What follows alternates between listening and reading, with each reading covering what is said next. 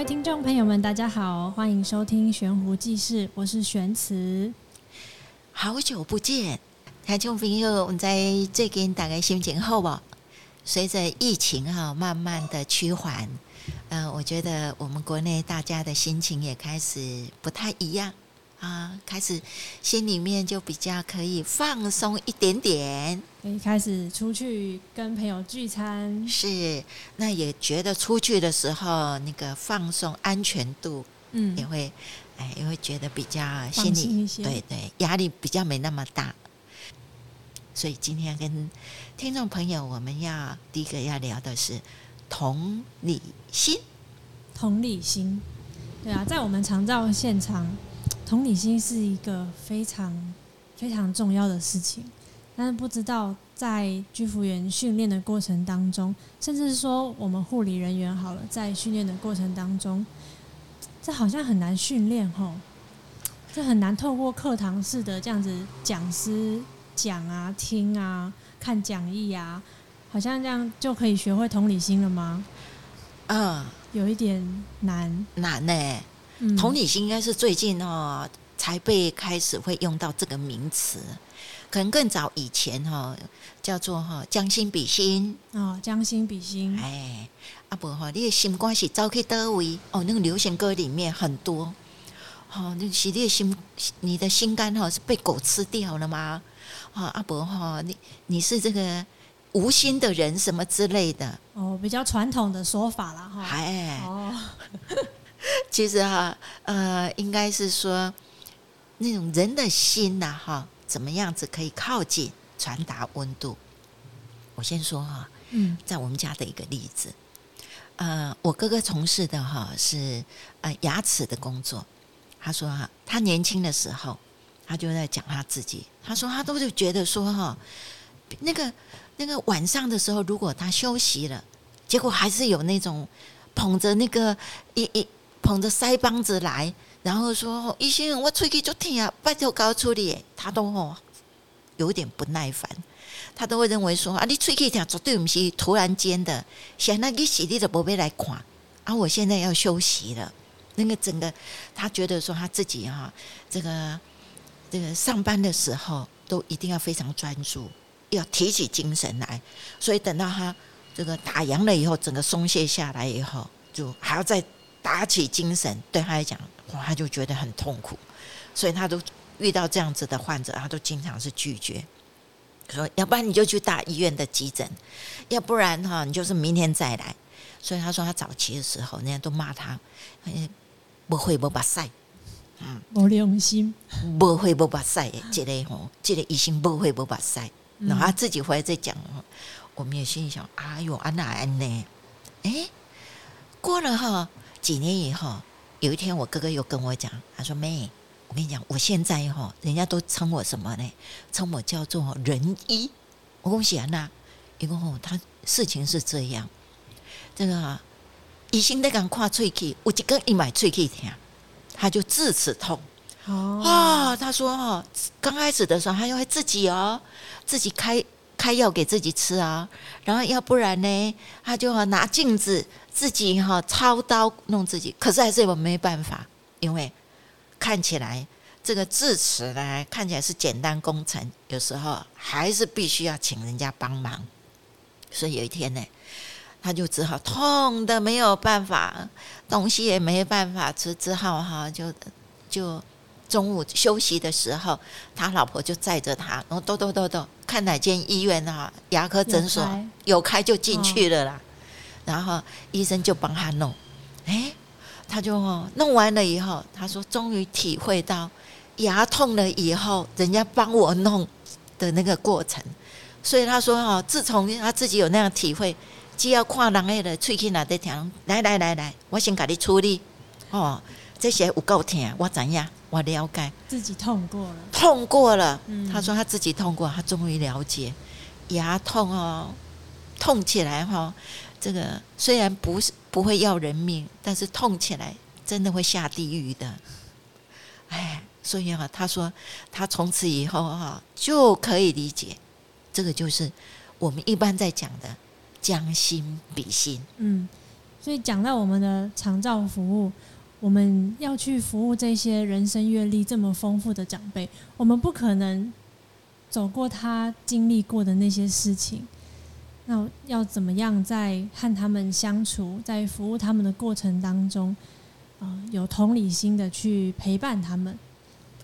讲到同理心，好像好严肃呢。嗯，好，这个名词好严肃。陪伴好了，比较简单吗？嘿，没有那陪。好，呃，长照来的有一个服务是陪伴服务。陪伴服务。哎，咱想讲啊陪，哎，听起来好像陪伴这个两个字眼很简单哈。啊，都这当边要的陪啊。我们常常看到那个外劳都坐在轮椅后面划手机啊。有。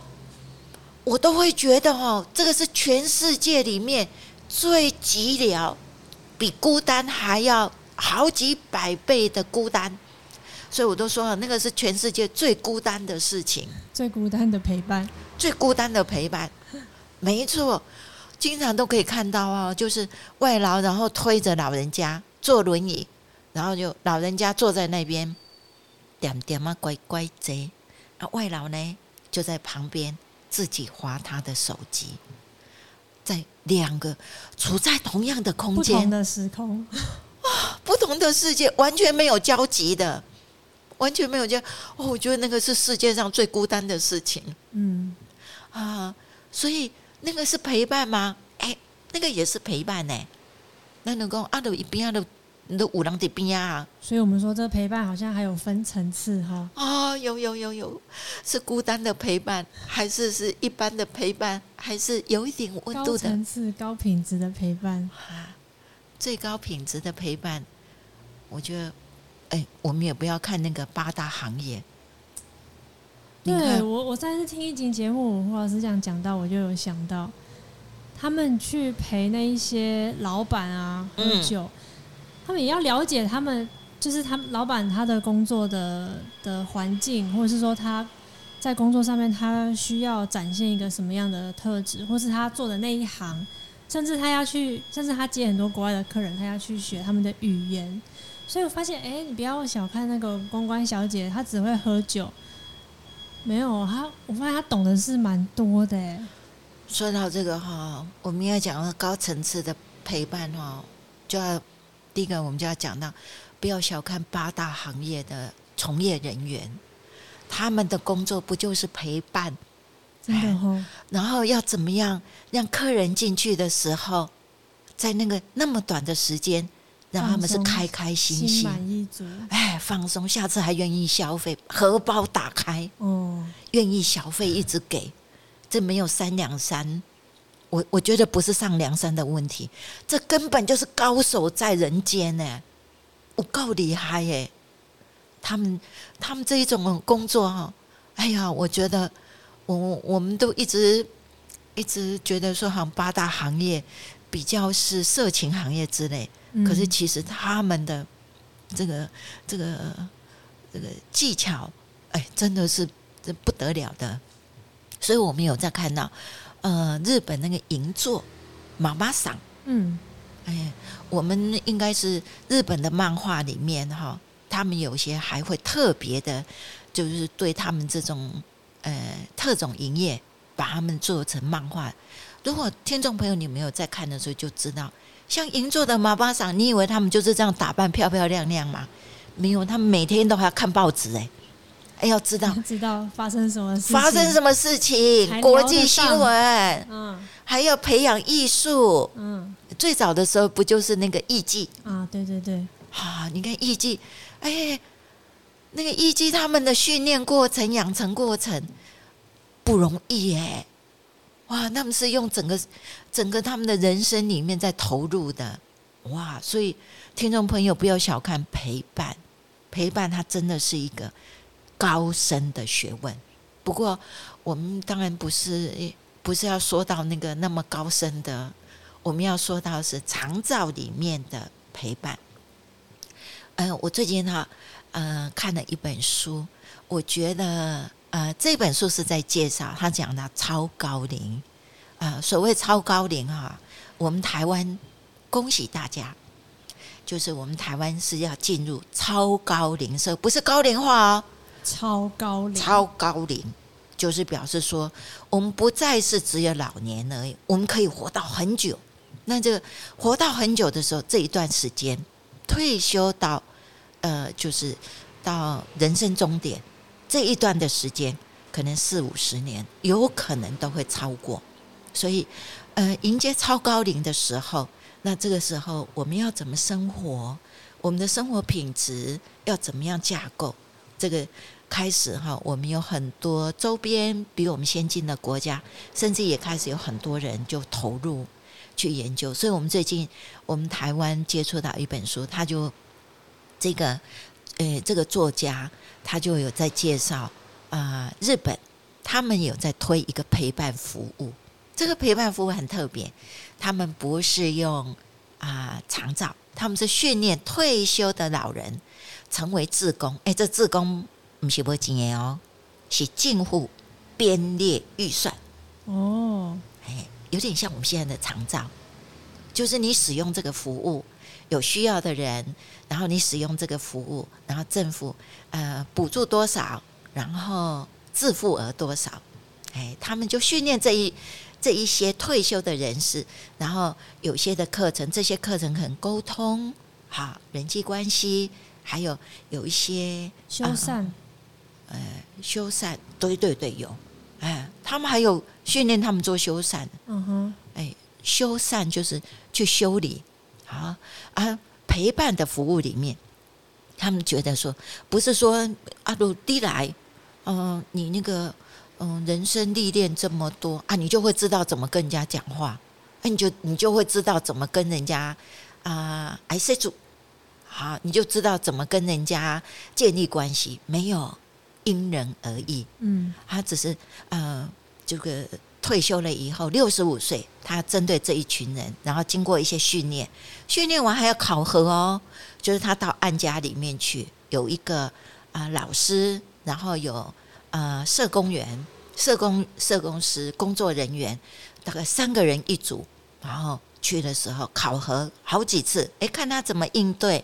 刚刚刚开始去的时候，可能由专业的人员他们做示范，然后回来或者开会再检讨什么之类，好，再协助他。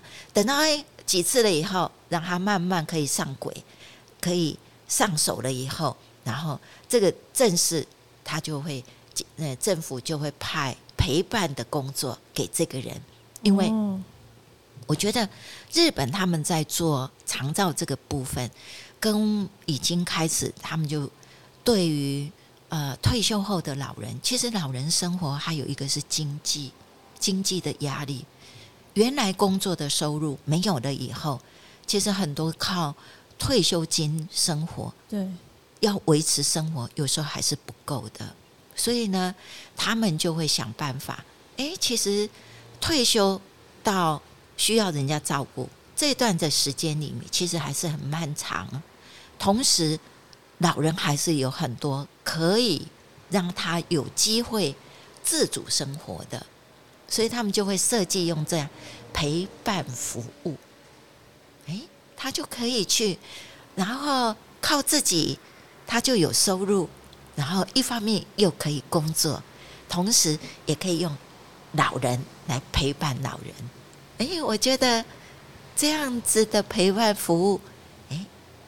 好像还蛮不错，所以听起来其实陪伴这件事情是需要透过特别的学习，因为毕竟我们要接触的不同的人，每一个人的人生经历背景不一样。如果我们总是用我们自己认为的，或是我们自己过去的经验去去陪伴、去去去对话，那有时候好像。没有办法产生一个共鸣吗？对，嗯，一般我们在讲同理心哈，看起来它就是一个名词，可是其实它是背后是有很多东西架构，嗯，很多堆积出来的。同理心，我觉得背后有一个部分是尊重，哎，尊重自己，尊重别人，啊，在，所以你才能够看到别人的存在。就是陪伴者本身，其实他需要先有一个谦卑的态度。嗯，是的，听有很多种啊，我的天嘞，停留五分五秒钟就可以了，就忘记了。真的，请听，你是怎么样可以听到别人？还有一种听，就是你不知道他在讲什么，可是对方可以感觉得到你跟他是靠近的。我就有一个个案，他就是常常会打电话来跟我，嘿，跟我讲一些事情。大部分的时候都是讲说报告一些已经知道的事情，什么时候要去看诊啊，或是说。诶、欸，帮我安排人员来服务啊！哈，医生说什么啊？今天洗肾怎么样啊？等等之类的。那有时候你接电话想说这些事情好像就对啊，就这样啊。那那你打来跟我讲干嘛？不过感觉他有一个人讲完话，听完他讲话之后，他就可以很很心满意足的挂电话，然后继续继续过他的时间，做他的事情。那有时候忽然间打电话来，就开始回飒飒跟你回一些你们之前已经决定好的事情，那你就觉得很奇怪啊！这我们之前不是已经讨论过了吗？啊，你也同意了啊，那我也说好了啊，啊，怎么熊熊事到临头，狗急跳墙了？你突然间又杀出了另外一个版本，我想说现在到底是怎么样？那你现在要我做什么？你你希望我怎么帮你？结果几次之后。反正我就是被他挥了很多次，然后我常常就是掉在那边，我好像被吊在半空中，我也不懂他什么意思，我也不知道要怎么怎么回应他。过了几次之后，我才发现，原来他挥不是不是在挥他电话中跟我讲的那件事情，是因为他当下身体不舒服。对，他因为没有人陪在他身边，他吓死了，他会害怕。对，所以他就开始打电话跟你讲东讲西，讲东讲西。他不知道怎么表达他此刻当下的不舒服跟害怕。不是每一个人都可以很明白的去描述他内心的情绪，对他的感受，不是每一个人都可以把他文字化、口语表达出来。那这时候听的人就要多一层。敏锐吗？或是你被炉被灰多吃一点，你可能就会知道是为什么了。嗯，呃，应该刚才轩真在讲的时候哈，我就我就一直在想啊，对啊，我我身边也是有一些的朋友哈，有时候他们可能就像我也有碰过，包括自己的亲人一样，啊，就有时有时候就劈头。来的时候，可能就是我被灰，我被撸，啊，然后其实很多的时候都不见得是，呃，就是像表面表面式的，的那个东西，对，就要比较深一点的。嗯，呃，我们如果有幸啊，哈，有幸遇到有一个就是比较能够理解的，比较能够能够帮我们看到后面的，可能哈。我们就能够能够被处理到啊！如果没有的话，我觉得人跟人之间很多的时候，那个纷争就会出来。所以其实他常常讲到最后，他说：“啊，宫北清澈了。”然后就直接挂电话了。他就他就很生气，你知道吗？那有一句话叫什么？哦，我这就我 keep 无言的就挂了这样。然后我也 keep 呢。对啊，我也傻在那，我想说，我今晚写很多，太谁哦？是我没有接到你要表达什么？其实不是无言啦，是气急败坏。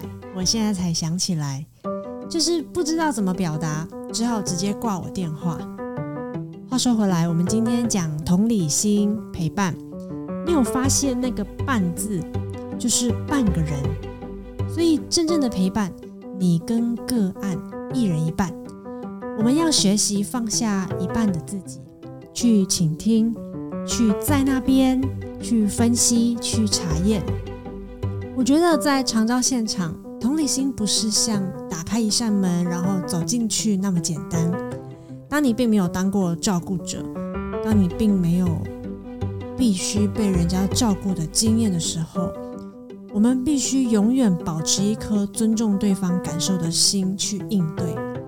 然后，那个尊重是用你外在显露出来的态度，不管是和善、亲切、耐心、专业，以及你内在对对方的包容、体谅，我觉得是这一些建立出那个对照顾者或被照顾者所谓的尊重。